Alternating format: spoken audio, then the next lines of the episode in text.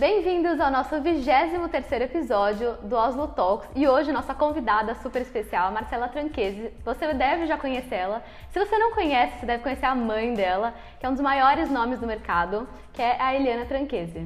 A Marcela hoje em dia é influenciadora digital, tem grandes clientes como a NV, Amaro, JHSF e Samsung. Recentemente foi capa da Vogue Noivas e também já fez uma collab com um dos maiores nomes de mercado da beleza do mundo, que foi a MAC. E hoje ela veio contar toda a história pra vocês. Amo essa introdução que a gente se acha.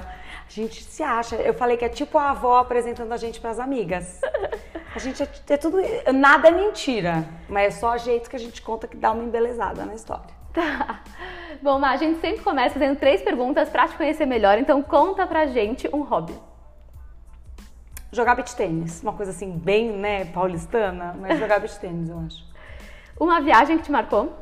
A viagem do pedido, que a gente foi para as Maldivas ano passado. E se você pudesse jantar com qualquer pessoa do mundo, quem seria? Eu sempre, sempre penso qual seria a resposta. Eu acho que, ao invés de pedir assim, world peace, um negócio, eu acho que eu jantaria com a Beyoncé. Por que, Beyoncé? assim, bem... Porque eu acho ela muito girl power, eu acho ela fodona mesmo. E embora eu pudesse escolher N líderes mundiais, eu acho que a forma como ela construiu a carreira dela é muito interessante. Então eu acho que eu jantaria com ela. E com o Jay-Z, né? O casal. Faz um double date. Boa.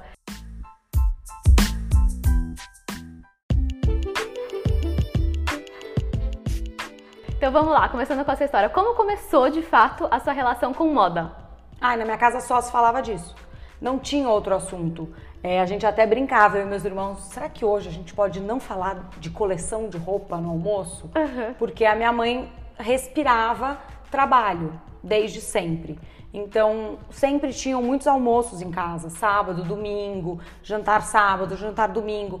E os convidados eram pessoas que trabalhavam com ela para trabalhar. Então, assim, era muito divertido, é muito legal, mas você, empreendedora, sabe como funciona. Você respira o um negócio 24 horas por dia. Então, assim, era uma feijoada deliciosa em casa, com caipirinha, mas a gente falava da revista nova, falava do lançamento, falava-se da coleção. Então, só se falava disso em casa. É, manhã, tarde, noite, todo mundo que ia em casa, as visitas sempre tinham a ver com isso, tinha muito jantar, tinha muita festa, tinha muito lançamento, tinha muito só se falava disso. Então assim, desde que eu me entendo por gente, eu respiro moda o tempo todo. E sempre gostou? Sempre gostei. Sempre gostei. E aí você foi cursar publicidade e propaganda na SPM e você foi para trabalhar, você foi trabalhar em agência? Fui, porque é, eu queria ter essa experiência. Eu achei que eu não quisesse trabalhar em agência mas é, com a oportunidade de estagiar na África, eu jamais negaria. E né, você ter um, um estágio na maior agência de publicidade do país é uma escola para qualquer coisa que você vai fazer. E no fim eu me apaixonei pela carreira, assim, eu me apaixonei pela agência. Eu, se não fosse influenciadora, eu com certeza estaria trabalhando, se a África me quisesse ainda, eu estaria trabalhando lá. Porque eu gostei muito e eu fui estagiária de atendimento de Ambev, era Brahma e Budweiser, no ano da Copa do Mundo do Brasil. Tinha muita coisa, assim. E estagiário, você acha que você participa de tudo. Tipo, você participa de tudo que você faz qualquer coisa. Uhum. E foi muito legal, assim. Foi, realmente foi uma experiência incrível. E eu acabei saindo, mas se eu fosse ter uma carreira de escritório, eu acho que eu trabalharia lá. Boa. E como que você fez essa transição, né, de, de trabalhar em agência para influenciadora? Foi essa ordem ou aconteceu algo no meio? Não, influenciadora é, é uma coisa que as pessoas às vezes elas querem virar. Ah, o que, que eu faço para virar influenciador? Gente, você não vira autoridade em alguma coisa. Você constrói a autoridade, você constrói a influência. As pessoas te escolhem é, como, né? e não o contrário. É, você é, é, escolhido e você constrói isso com o seu público, né? E aí eu, eu já, a Luciana já tinha blog super bem sucedido, já tinha o Instagram, meu Instagram era fechado, e daí eu abri o Instagram ainda como estagiária. Mas não aparecia muito, eu postava muito as, as coisas que eu vi e não exatamente eu. Só que, como estagiária, eu, eu ia pra academia sempre às sete da manhã, às nove eu entrava no estágio, daí eu saía às sete, ia direto pra faculdade, saía da faculdade às onze da noite. Não tinha tempo de fazer nada, de gerar conteúdo, uhum. de prestigiar lançamento na hora do almoço, no final do dia, não tinha como. Então eu fiquei um ano crescendo na rede social, mas de uma forma orgânica, sem gerar muito conteúdo. Muito vinha pela Luciana, pelas minhas amigas e tudo mais, mas eu comecei a perceber que eu estava perdendo oportunidades de trabalho e eventos e situações porque eu estava no estágio. Também não é perder, né? Você está uhum. ganhando do outro lado. E eu fui amadurecendo essa ideia, a Luciana insistiu bastante, eu fui amadurecendo a ideia e daí no final do ano eu saí da, da agência. Rodrigo também me incentivou bastante a começar a carreira. E daí você sai e você acha que no dia seguinte você vai ter, tipo, segunda-feira várias coisas para fazer, terça, dia lotado, quarta, muitos eventos. Daí, tipo, segunda você não tem nada. Terça também não. Então você tem que inventar uma rotina. É normal, né? É, que nem uma demora. mini empresa, ela tá. Tem dia que você lançando. não tinha um e-mail pra responder. É. E você fica assim, esperando ali no computador. Chega, cadê a compra para eu embalar? tipo, não tem ainda, demora, é normal. E aí, como que isso começou? Você ficou quanto tempo nesse tentando e até começar de fato a engrenar? Eu acho que o primeiro ano foi de construção, assim. Então eu lembro que o Rodrigo perguntava pra mim: o que você fez hoje? Eu falava: nada. Mas por quê? Porque hoje não tinha nada. Hoje não tinha um evento, hoje não tinha. Não, você não fez nada? Mas nesse momento você ia atrás de marca? Então, ou... não. Você, eu acho que você começa gerando conteúdo. Daí ele falava, você tem que fazer alguma coisa. Daí eu comecei as receitas, eu comecei o canal do YouTube, eu, come, eu comecei a realmente gerar conteúdo. Uhum. Mas eu não ia atrás da marca, porque eu acho que não é assim que você trabalha. Você Sim. primeiro mostra o seu valor para a marca te procurar ou para caso você vá procurar a marca, você já tem um histórico ali, você já tem um, uma coisa para mostrar. Perfeito. Então, acho que você faz primeiro todo o conteúdo. Então, no começo a gente só trabalha, trabalha, trabalha, trabalha, trabalha, trabalha. Fica lá brincando de trabalhar. Porque a gente não está sendo paga, então a gente brinca, mas é, isso é, é, super importante, é o orgânico, que você uhum. vai ter que continuar depois. Sim. Mas no começo você tem que se policiar para fazer, porque é o que eu falei, às vezes não tem nada para fazer hoje.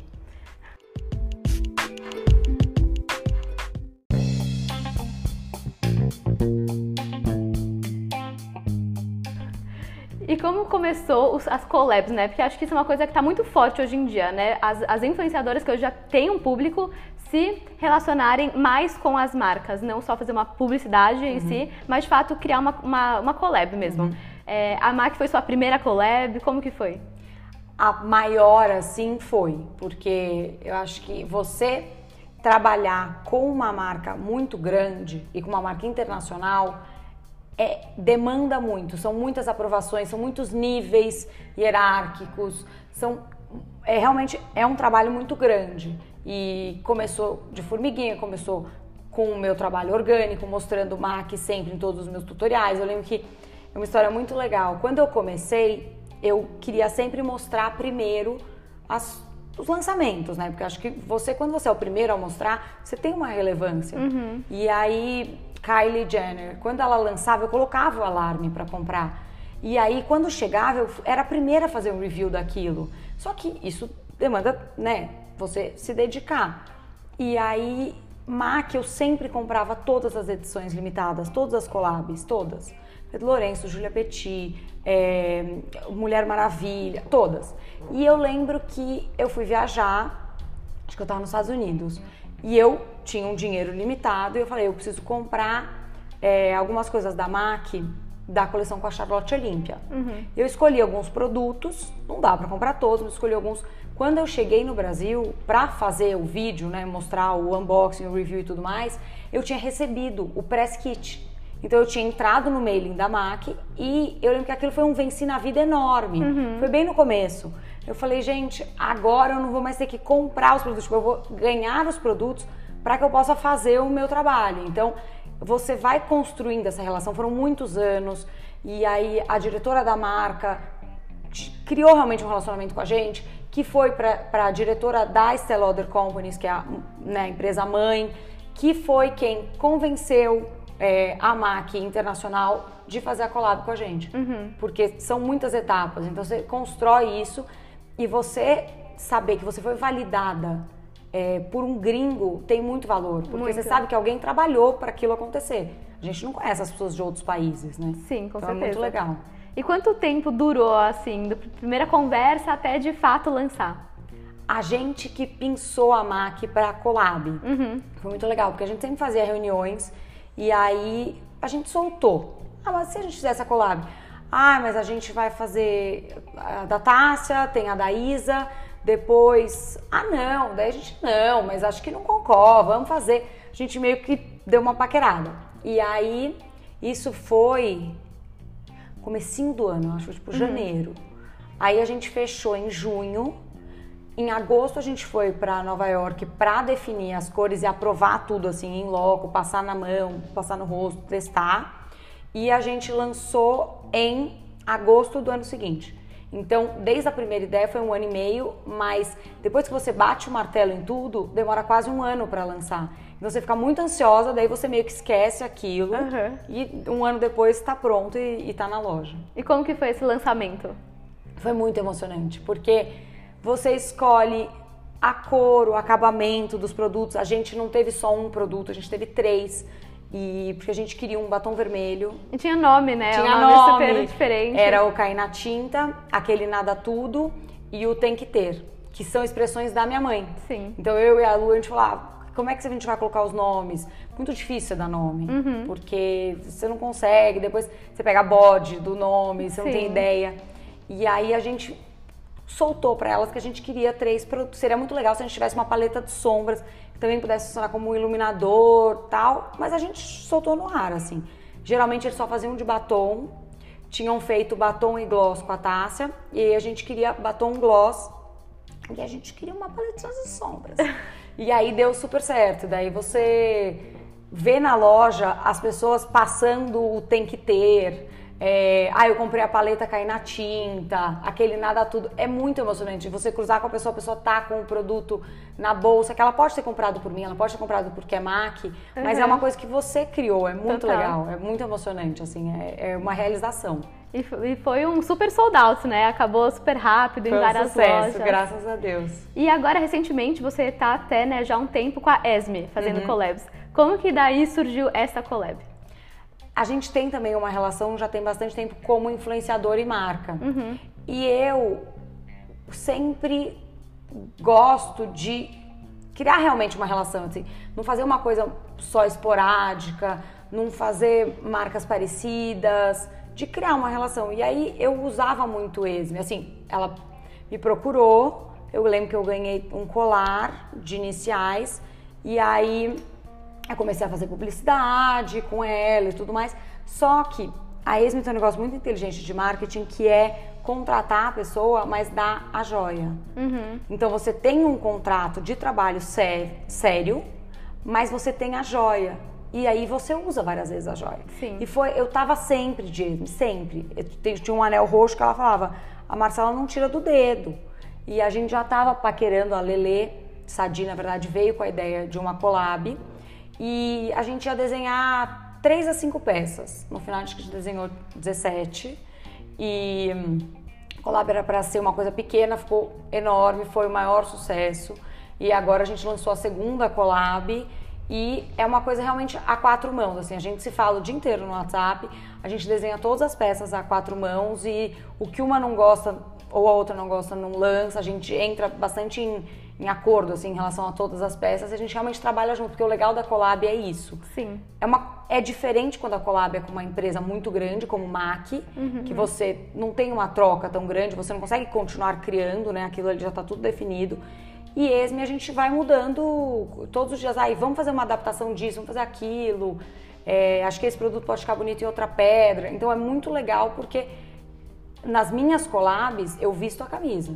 Eu visto a camisa e eu. Eu lembro de você escrevendo bilhete pra todo cartões, um por mundo, um. É. é. muito legal. É muito legal.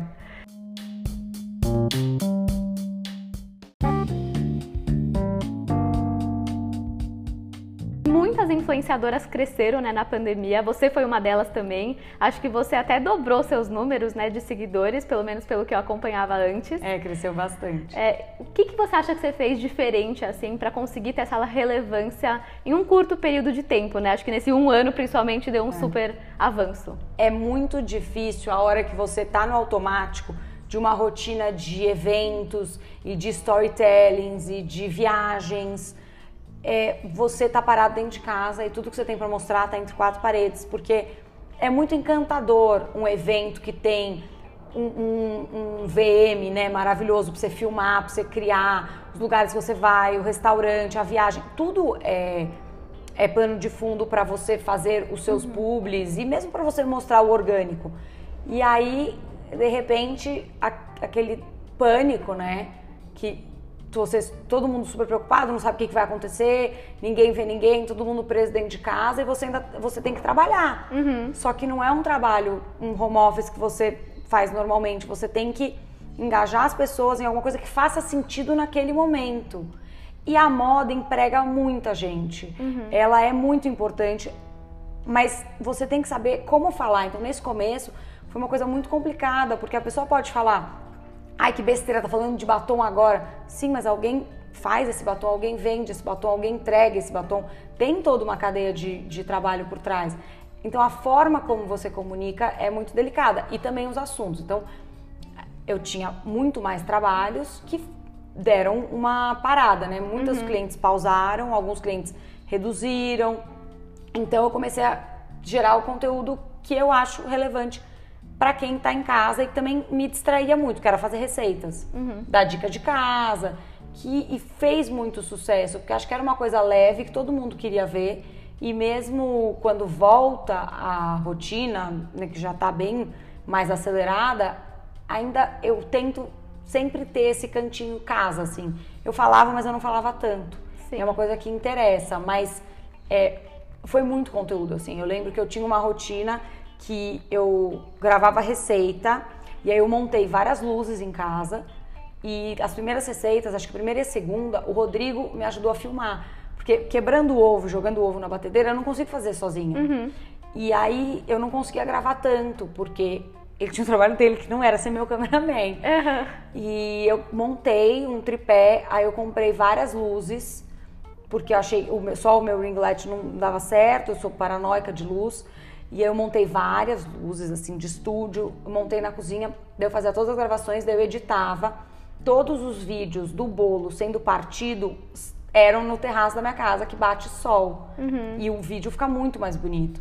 Então tinha um horário, eu combinava sempre com o Rodrigo. Rodrigo, aqui bate sol. Eu olhava assim, aqui bate sol. A gente vai ter sol das 11 a 1. Que hora você pode fazer o vídeo do, do bolo?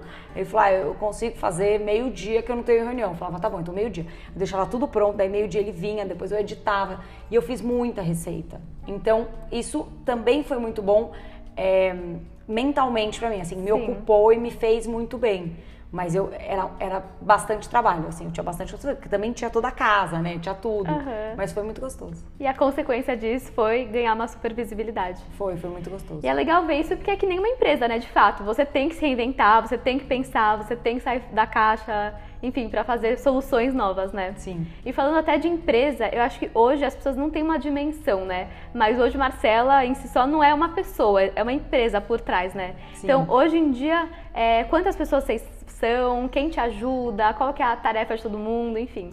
Então, é sempre uma empresa geralmente mais enxuta, porque o uhum. que acontece? Quando você, quando as influenciadoras começam, geralmente elas têm agências uhum. que já têm os clientes ou que sabem apresentar uma pessoa menor para um cliente que ela já tem conhecimento, mas as influenciadoras maiores, quando você já está mais consolidado, é muito comum você você colocar para dentro da empresa o comercial, que é quem faz todas as negociações e tudo mais.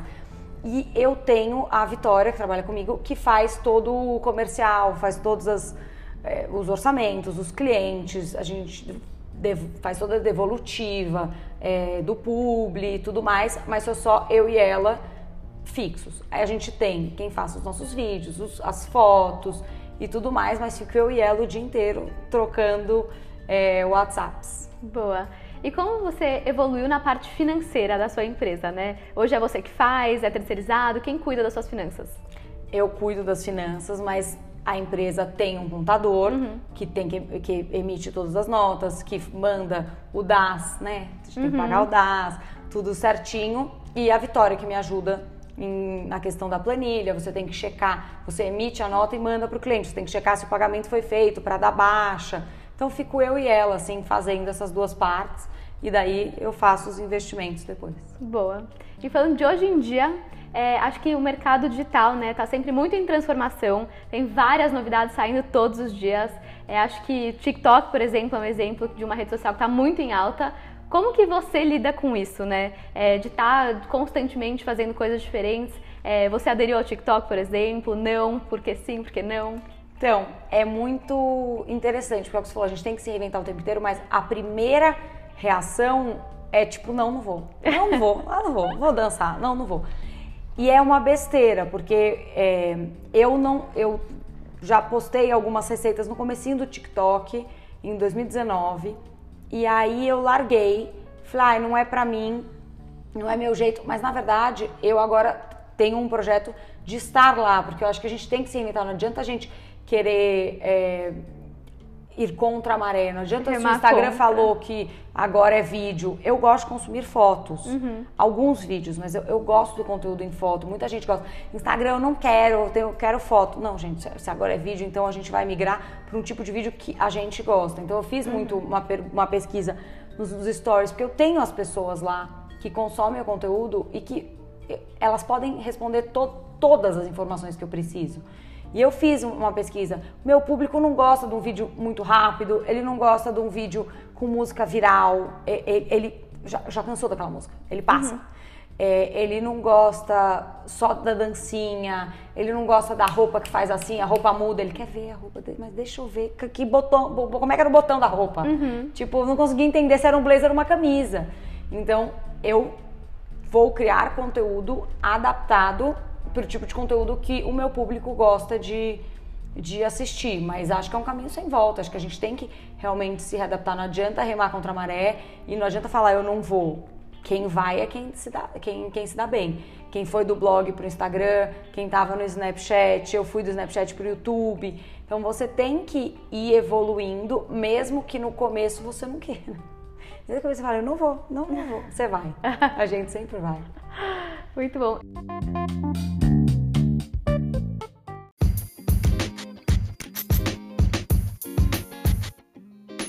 Ima, hoje já está muito maior, né? Quais foram os desafios que você foi vendo é, que mudaram do começo até hoje? Quais são os desafios que você enfrenta hoje, por exemplo, que no começo era diferente? Eu acho que melhorou muito, profissionalizou muito. Uhum. É, antes era não tinha briefing. E a pessoa pode falar, pô, que delícia, não tem briefing. Não, porque a cobrança do cliente também não é, é ótimo ter o briefing, dos and don'ts. Você uhum. tem uma empresa, você vai é, contratar alguém, faça lá. Não pode fazer, faça. Então, falar isso, isso, isso, em, em pontos mesmo, objetivos. Porque depois que a gente falava, ah, mas não era bem isso, ah, mas não era aquilo, não era tão profissionalizado, então era tudo muito informal. Hoje em dia, embora tenha uma burocracia e o briefing engessado seja péssimo para criar conteúdo, ter o briefing, ter alguém que entenda, então assim, a pessoa ela fala o que, que eu tenho que passar e ela deixa eu criar o conteúdo do meu jeito, como eu acredito que vai funcionar. Mas é muito bom é, essa questão toda do profissionalismo, porque tem prazo, é, tem o pagamento correto, a data, a forma como é entregue, o briefing, às vezes um conteúdo mais elaborado é aprovado antes. Uhum. Então você não, você não tem nenhuma brecha para o cliente falar, ah, mas não foi muito assim tem um entendimento que o influenciador não é vendedor, o influenciador ele gera um branding muito grande, Sim. ele gera um awareness. É, ah, mas não me deu, ah, mas não vendeu. Não. Tem é, construir marca, tem vender. Às vezes a, os dois acontecem ao mesmo tempo, às vezes dá sold out em uma hora o produto, às vezes a pessoa vai comprar aquele produto de beleza daqui a um ano no free shop de uma viagem dela. Então, Sim. você construiu aquilo. A pessoa, quando ela ganhar o 13 terceiro, ela vai comprar o brinco da Collab. Uhum. Então, é uma coisa que você realmente vai construindo. E as empresas passaram a entender isso. Então eu realmente acho muito mais fácil. Sim. Acho que os desafios do começo eram muito piores, porque era tudo muito caseiro. Uhum. E acho que até hoje em dia as pessoas já entendem um pouquinho mais esse mercado, né? Graças a que Deus. antes, assim, às vezes nem valorizava tanto. Hoje em dia o brasileiro já é o, mais influenciável do mundo, né? Então acho que tá tendo uma relevância muito maior, né? Sim, e acho que a pandemia também trouxe isso, porque a gente cresceu muito, não só eu que fiz as receitas, fiz os bolos, fiz o conteúdo caseiro, mas as influenciadoras cresceram muito porque na hora que o shopping tá fechado, as lojas de rua estão fechadas, a- o único jeito de você chegar na casa é, do cliente é via influenciadoras. Via e-mail marketing também, mas todo mundo mandou e-mail marketing. Eu lembro que foi assim um surto do e-mail marketing no começo, porque você tem que continuar falando com o seu WhatsApp. cliente, o WhatsApp. E as influenciadoras viraram o, o outdoor né, das Sim. marcas. Então, no primeiro mês, em abril, todas as marcas colocaram o pé no freio. Não sei o que que vai acontecer, minhas lojas estão todas fechadas. Eu não posso gastar esse dinheiro com as influenciadoras se a minha loja está fechada. Mas se você não gastar com influenciadora, o seu site que está rodando não, não vai ter o número de acessos que você espera. Então, todo mundo aprendeu, né? Todo mundo se reinventou e todo mundo se adaptou. Sim, com certeza. E é muito normal no começo da carreira, né? Gente, no- ao longo da carreira, na verdade, você ter mudança, ter transição. É, é normal em outras é, carreiras e eu fico pensando na sua. Como que você vê isso? É normal, por exemplo, você pensa em seguir como carreira de influenciadora para sempre? É, você pensa em voltar para agência? Como que você se vê daqui a uns 20 anos? 20, mais jovens, se Deus quiser, sem rugas. Não, eu me vejo como uma empresária, que eu acho que as collabs mostram isso e as parcerias e as publicidades. Você vai entendendo para que para o que você tem aptidão, o que você gosta de fazer e eu visto a camisa. Então, eu, eu eu quero ter algo meu, assim. Eu acho que as, a maior parte das influenciadoras estão indo para esse caminho, que é ou você tem participação em alguma empresa que você tá desde o início, vocês fazem isso muito bem, você entende esse valor, ou você cria algo que você já sabe que funciona e você sabe que tem um nicho, sabe que tem ali um mercado. Então, eu me vejo ah, capa da Forbes. A gente tem que sonhar. Vai ser, vai ser. É exatamente isso. Acho que tem muita. Acho que é uma tendência que veio lá de fora, né? Então acho que a maioria né, das influenciadoras já dos Estados Unidos, etc., se associam de alguma forma com alguma empresa, deixa de só ajudar as outras empresas a vender e começa a vender seus próprios produtos, né? a- Literalmente. Deixa de ganhar um cachê para a empresa fazer, né, ganhar muito dinheiro e passa a ganhar dinheiro com o seu produto, que eu acho É, que realmente com é o seu futuro. público, é, que você já foi construindo ao longo do tempo. Boa. E Mal, o que, que você almeja alcançar nos próximos anos que você ainda não alcançou? Você é super nova, mas assim, já fez uma carreira curta e já de muito sucesso. O que, que você ainda quer conquistar? Muita coisa. Eu acho que é, é, é o que você falou, é tudo muito rápido e somos muito novas. Mas acho que a gente não pode deixar de sonhar. Então, crescer cada vez mais, ir para esse Você tá agora com empresário. 28 anos? 29. 29, super jovem. Ai, a gente, né? Você é mais nova que eu, não é? É, então, é uma loucura. Não, mas eu acho que a gente não pode deixar de sonhar. Então, eu quero ir para esse lado empresária, é, construir é, bens de consumo é, e realmente para um negócio de carreira business mesmo, sem deixar o lado influenciador, que é o que eu realmente eu amo fazer. Mas eu acho que quando o bichinho é, do empreendedorismo pica, você também se encanta. Então eu vejo isso pelas, é, pela- pelas collabs, eu vejo pelas minhas amigas que já abriram marca, elas amam. E, e- e realmente é um outro mundo pra gente, é um mundo muito legal e desafiador. E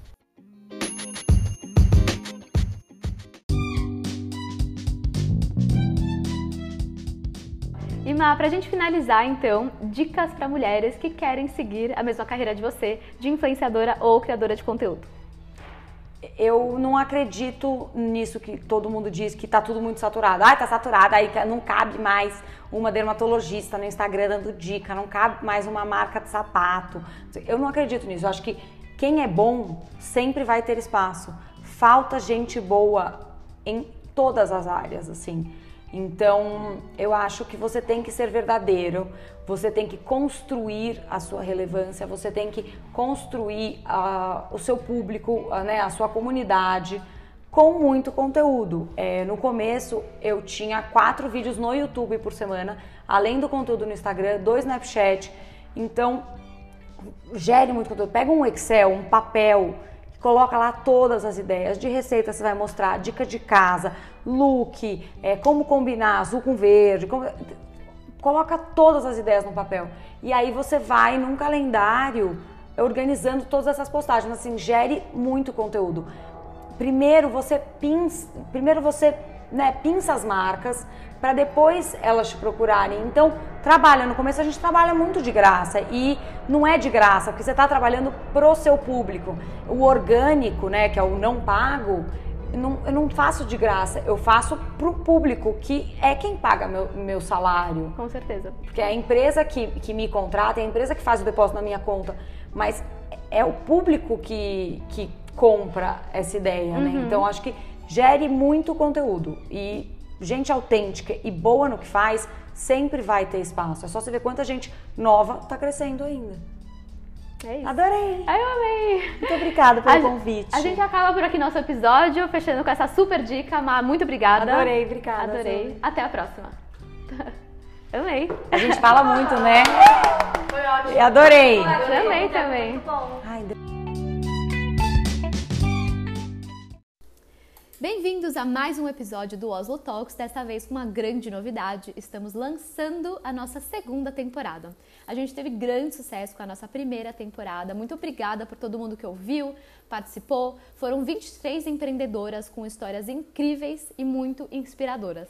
E nessa segunda temporada vamos focar em um tema importantíssimo, que é o e-commerce e marketplaces. Vamos trazer empreendedoras que estão escalando seus negócios focados no digital que hoje é essencial para qualquer negócio. Então, a gente vai dar muita dica para vocês conseguirem se inspirar e aplicar nos seus negócios também. Além disso, no final desse episódio, tem uma surpresa para todos vocês. Então, sejam muito bem-vindos à segunda temporada do Oslo Talks.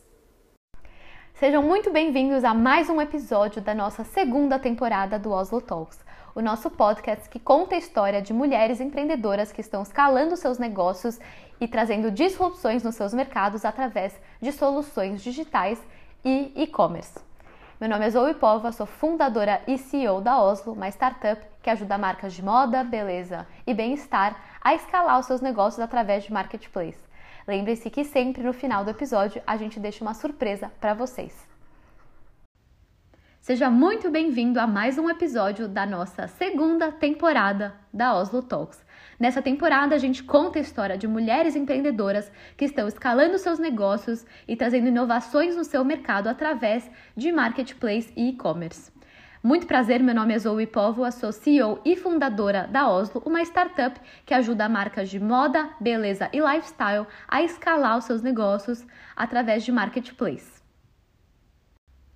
Muito obrigada e espero que vocês tenham gostado desse episódio. Lembrando que se você tem uma marca de moda, beleza ou lifestyle, como por exemplo, mercado pet, alimentos e bebidas saudáveis, home decor, não deixe de conhecer a Oslo 360, o nosso serviço que conecta, otimiza e gerencia a sua marca nos 18 principais marketplaces do Brasil.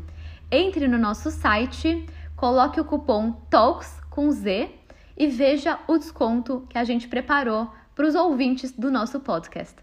Muito obrigada e até a próxima! Espero que vocês tenham gostado do episódio que preparamos para você. E lembrando que se você tem uma marca de moda, beleza ou lifestyle, como mercado pet, alimentos e bebidas saudáveis, home decor, não deixe de conhecer a Oslo 360, o nosso serviço que conecta, otimiza e gerencia a sua marca nos 18 principais marketplaces do Brasil. Acesse nosso site agora mesmo para ver todas as informações e não deixe de colocar o cupom Talks com Z para você ver o desconto especial que a gente preparou para você, nosso ouvinte da Oslo Talks. Muito obrigada e até a próxima!